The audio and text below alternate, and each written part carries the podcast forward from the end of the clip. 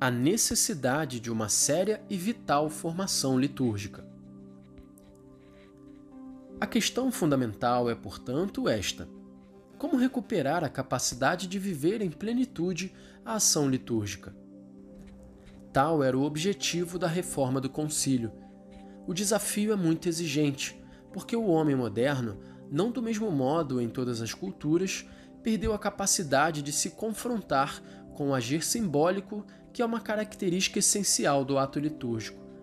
A pós-modernidade em que o homem se sente cada vez mais perdido, sem referências de qualquer tipo, privado de valores porque tornados indiferentes, órfão de tudo, numa fragmentação em que parece impossível um horizonte de sentido, é ainda agravada pela pesada herança que nos deixou a época anterior, feita de individualismo e subjetivismo, que mais uma vez remetem para pelagianismo e gnosticismo, bem como de um espiritualismo abstrato que contradiz a própria natureza do homem, espírito encarnado e, portanto, capaz em si mesmo de ação e de compreensão simbólica.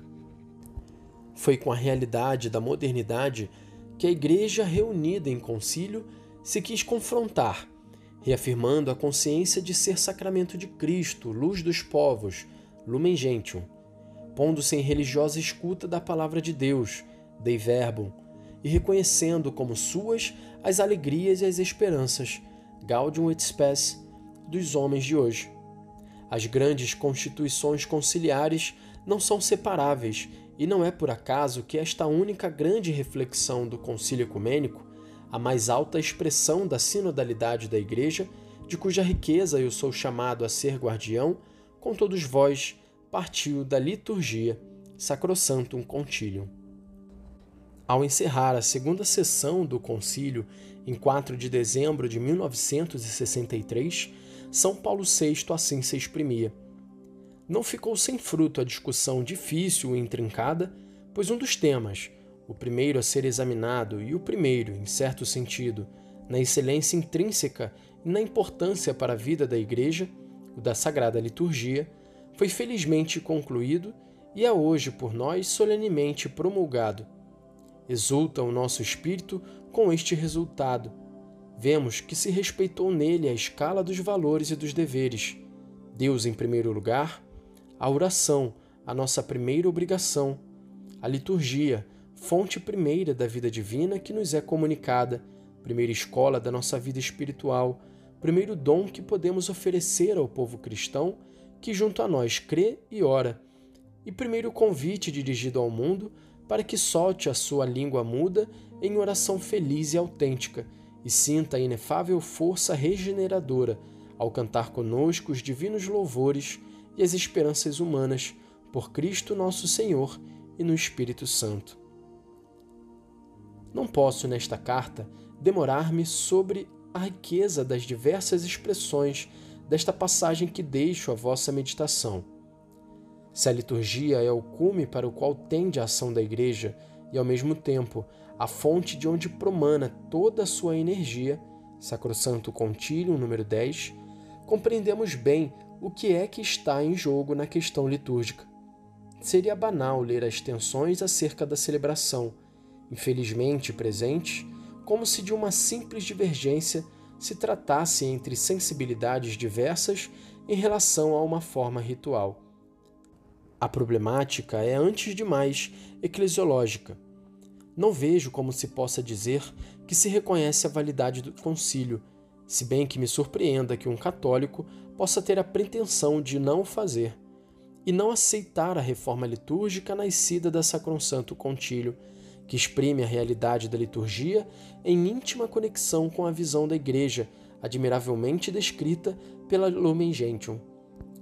Por isso, como expliquei na carta enviada a todos os bispos, senti o dever de afirmar que os livros litúrgicos promulgados pelos santos pontífices Paulo VI e João Paulo II, em conformidade com os decretos do Concílio Vaticano II, são a única expressão da lex orandi do rito romano.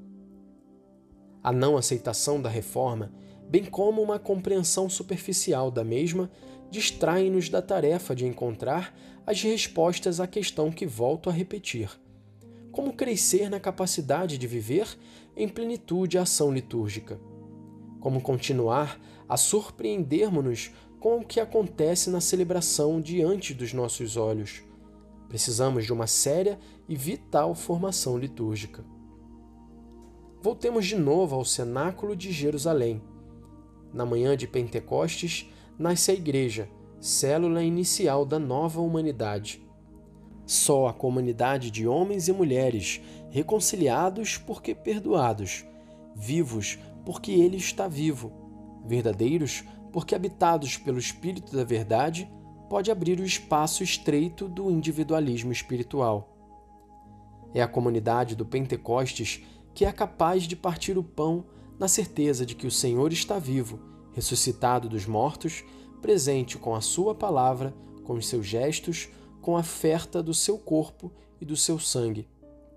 A partir desse momento, a celebração torna-se o lugar privilegiado, não o único, do encontro com Ele.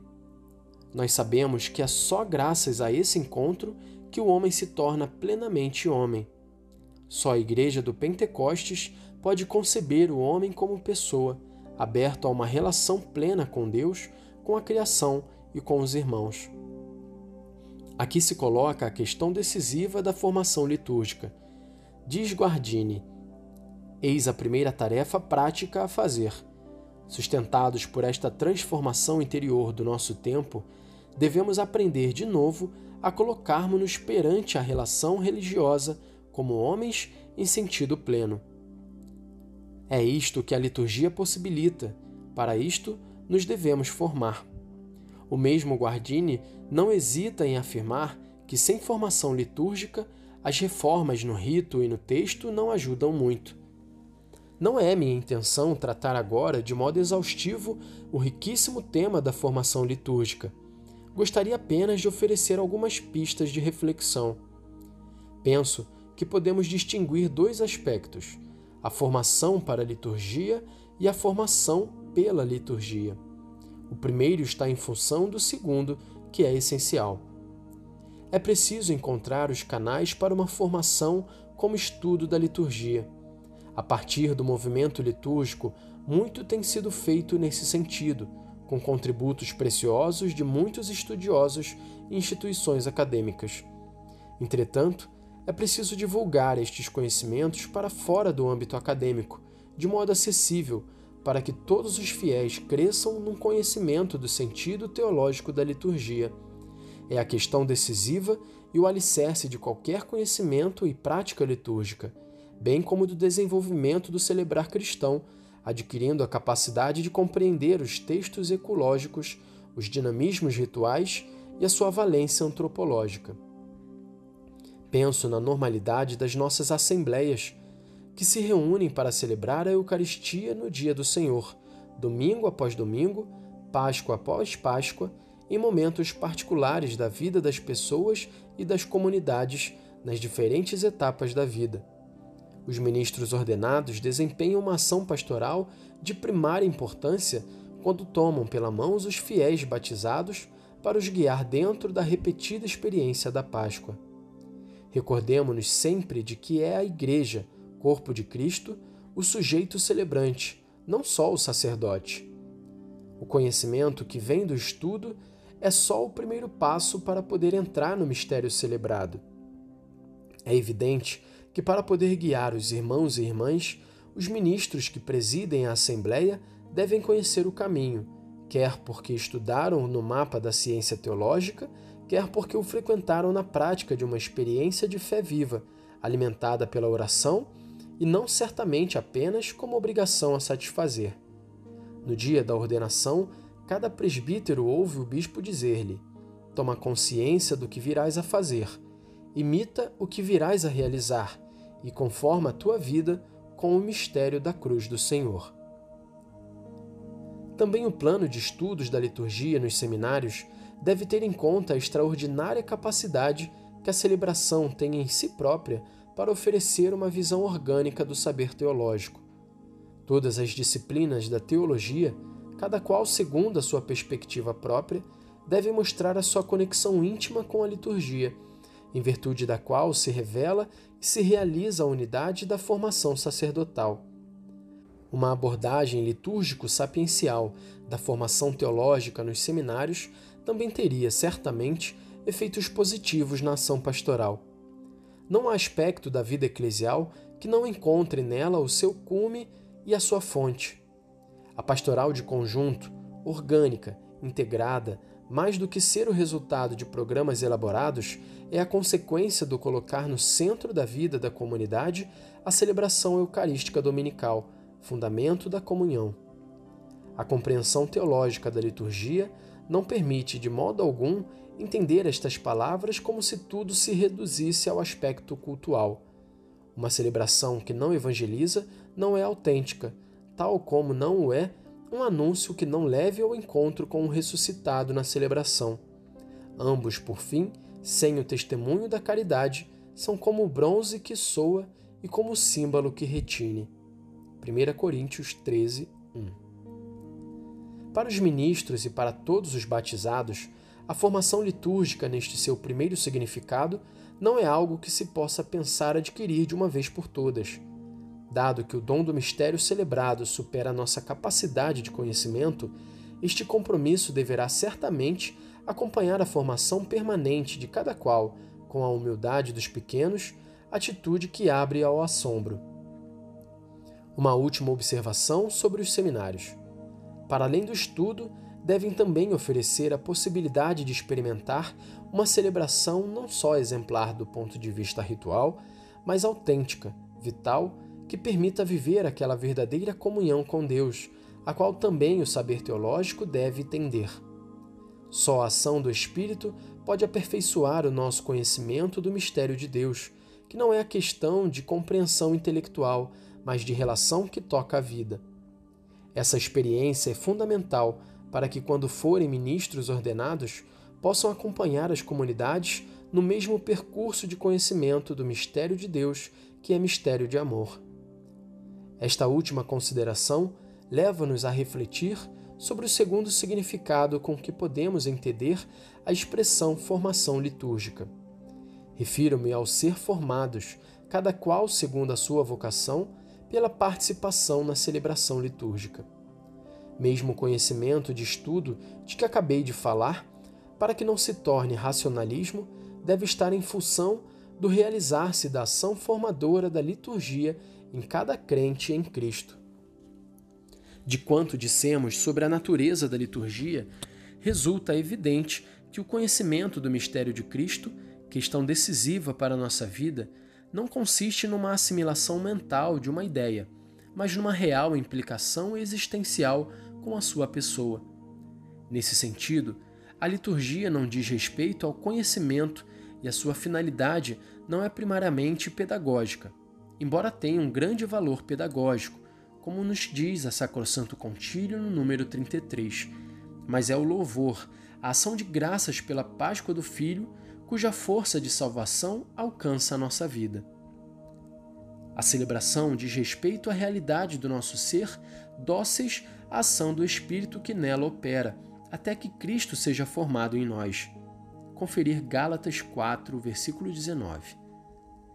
A plenitude da nossa formação é a conformação a Cristo. Repito, não se trata de um processo mental, abstrato, mas de chegar a ser Ele. É esta a finalidade para a qual foi dado o Espírito, cuja ação é sempre e só a de fazer o corpo de Cristo.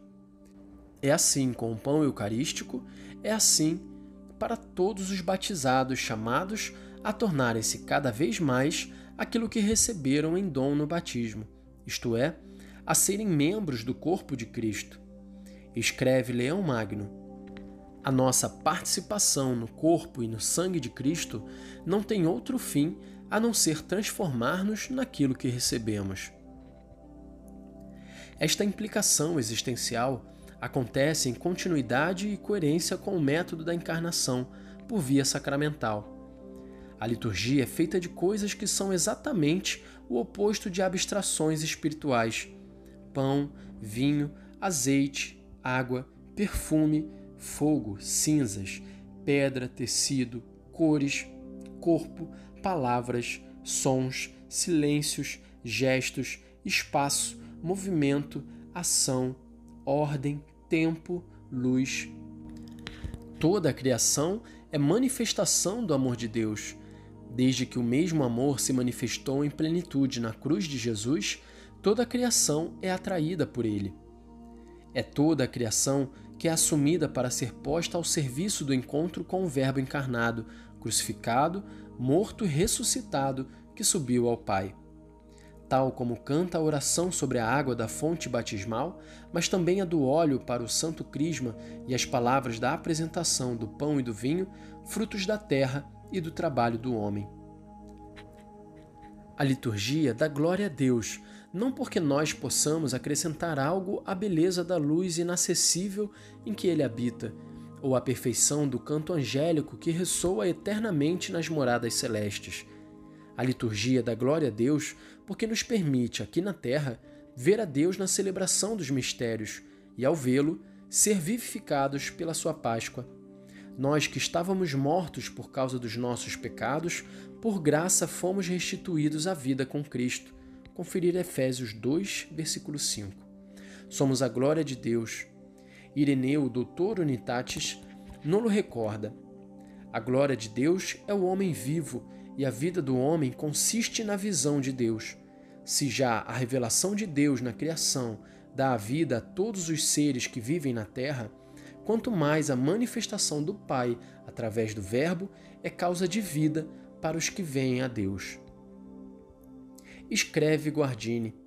É assim que se esboça a primeira tarefa do trabalho da formação litúrgica. O homem deve voltar a ser de novo capaz de símbolos. É uma responsabilidade para todos, ministros ordenados e fiéis. A tarefa não é fácil porque o homem moderno tornou-se analfabeto, já não sabe ler os símbolos, quase nem sequer pressente a sua existência. Isso acontece também com o símbolo do nosso corpo.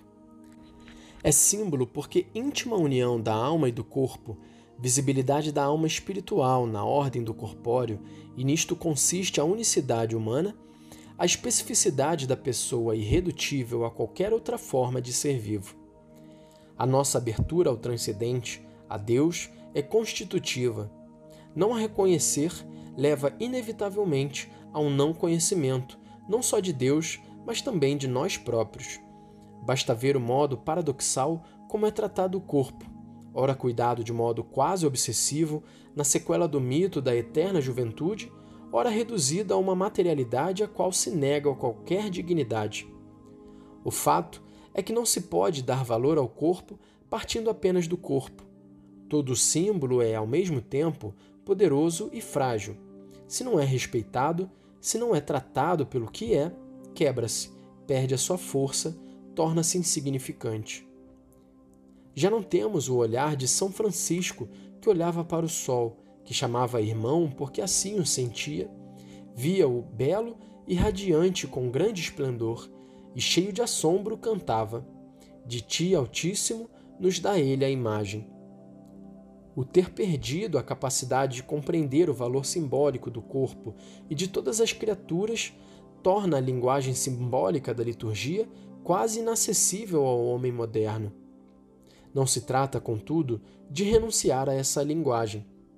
Não é possível renunciar a ela, porque foi o que a Santíssima Trindade escolheu para nos alcançar na carne do Verbo.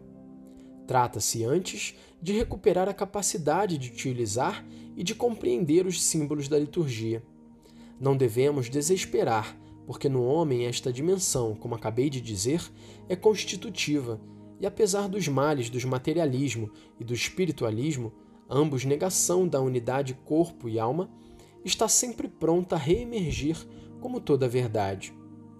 A pergunta que nos colocamos é, portanto, a seguinte: como voltar a ser capazes de símbolos? Como voltar a sabê-los ler para os poder viver? Bem sabemos que a celebração dos sacramentos é, por graça de Deus, eficaz em si mesma mas isso não garante uma plena implicação das pessoas sem o um modo adequado de se colocar perante a linguagem da celebração. A leitura simbólica não é uma questão de conhecimento mental, de aquisição de conceitos, mas é uma experiência vital. Em primeiro lugar, devemos readquirir a confiança na criação.